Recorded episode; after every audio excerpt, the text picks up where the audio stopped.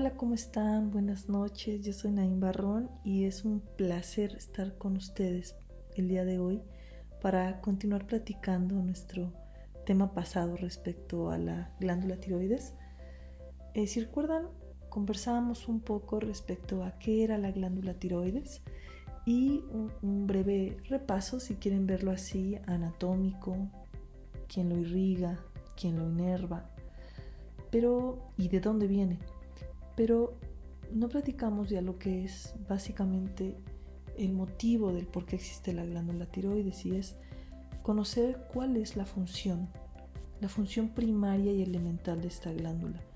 Y bueno, pues es la síntesis, la formación y la liberación o secreción de dos hormonas que son la triiodotironina y que nosotros la abreviamos como T3 y la tiroxina, que la abreviamos como T4.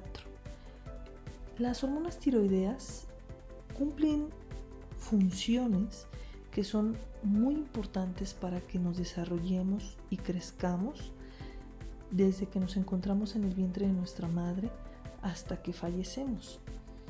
Estas hormonas permiten que nuestros tejidos maduren y estoy hablando de todos nuestros tejidos, nuestro cerebro, nuestros huesos, eh, órganos sexuales, el corazón, la piel, los músculos. Cuando nosotros tenemos una alteración en su secreción y hay un descenso, por ejemplo, en esa secreción, puede existir hasta un 50% de disminución en nuestro índice metabólico. Por otro lado, cuando tenemos una secreción exagerada de hormonas tiroideas, ese metabolismo puede incrementarse incluso hasta un 100% extra. Esto significa que las hormonas tiroideas tienen como principal mecanismo de acción las modificaciones a nivel génico, ¿Qué significa esto? Bueno, aumentar o disminuir, inhibir la expresión de ciertos genes. Y muchos de ellos pueden estar involucrados en vías metabólicas. ¿De qué estoy hablando? Ah, bueno, pues en la formación de glucosa, en la formación de grasa, en la degradación de, de glucógeno para formar glucosa, etc. Y estos son procesos obviamente importantes, vitales para que nosotros nos podamos mantener como nos vemos frente al espejo, completos, enteros y sanos. Para que estas modificaciones en los genes puedan aparecer, se necesitan unir estas hormonas a los receptores de estos genes. Y aquí es donde nos podemos meter a divagar padrísimo sobre biología molecular, pero me voy a detener aquí porque no es la intención de esta charla, la verdadera intención de esto es que puedan entender la dimensión que tiene la hormona tiroidea, sea T3 o T4 en nuestras vidas, lo importantes que son para que nosotros podamos por las mañanas levantarnos y por las noches descansar, dormir incluso.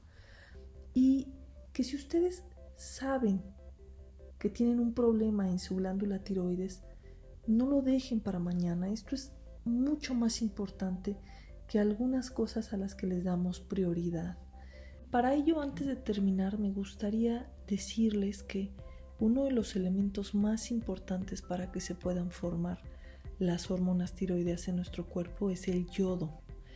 El yodo se encuentra en alimentos como la sal porque está yodada, lo, lo hemos platicado en otros momentos en Facebook, por ejemplo, y algunos alimentos como los mariscos. Consumir yodo en cantidades apropiadas le da a nuestra glándula tiroides la oportunidad de formar las hormonas que necesita para llevar a cabo todos estos procesos. Finalmente nosotros necesitamos como adultos aproximadamente 150 microgramos de yodo al día. Si las mujeres se encuentran embarazadas, podrían ser 200 microgramos al día lo que requieran y un niño o una niña puede necesitar poco menos de la mitad de ese requerimiento, es decir, aproximadamente 100 microgramos al día. Esto nos lo puede aportar muy bien nuestra dieta, Para ello me gustaría terminar comentando qué alimentos pueden tener yodo. Bueno, el ajo es uno de ellos. Eh, dijimos el camarón, eh, los pescados, los champiñones, la piña, los cacahuates, la cebolla, el huevo, también la leche de vaca, la zanahoria, el hígado de res, el chocolate, por supuesto, no todo sabe mal, en menor cantidad, pero el yogur, los limones, la papa y bueno, básicamente con que nosotros incorporemos a nuestra dieta una variedad de estos alimentos podemos garantizar en el día a día junto con una ingesta apropiada de sal yodada que estaremos alimentándonos y alimentando a nuestra tiroides para que pueda formar hormonas. Y si es que tenemos un problema ya con ella, sigamos las recomendaciones del especialista que nos esté valorando, pues para que conservemos dentro de los límites adecuados y permitidos para nuestro problema en especial los valores de las hormonas tiroideas. Esto ha sido todo por hoy. Finalmente me despido. Saben que les deseo mucha salud y nos vemos tal vez en unos 15 días. No nos vemos, nos oímos. Les mando un fuerte abrazo. Hasta la próxima.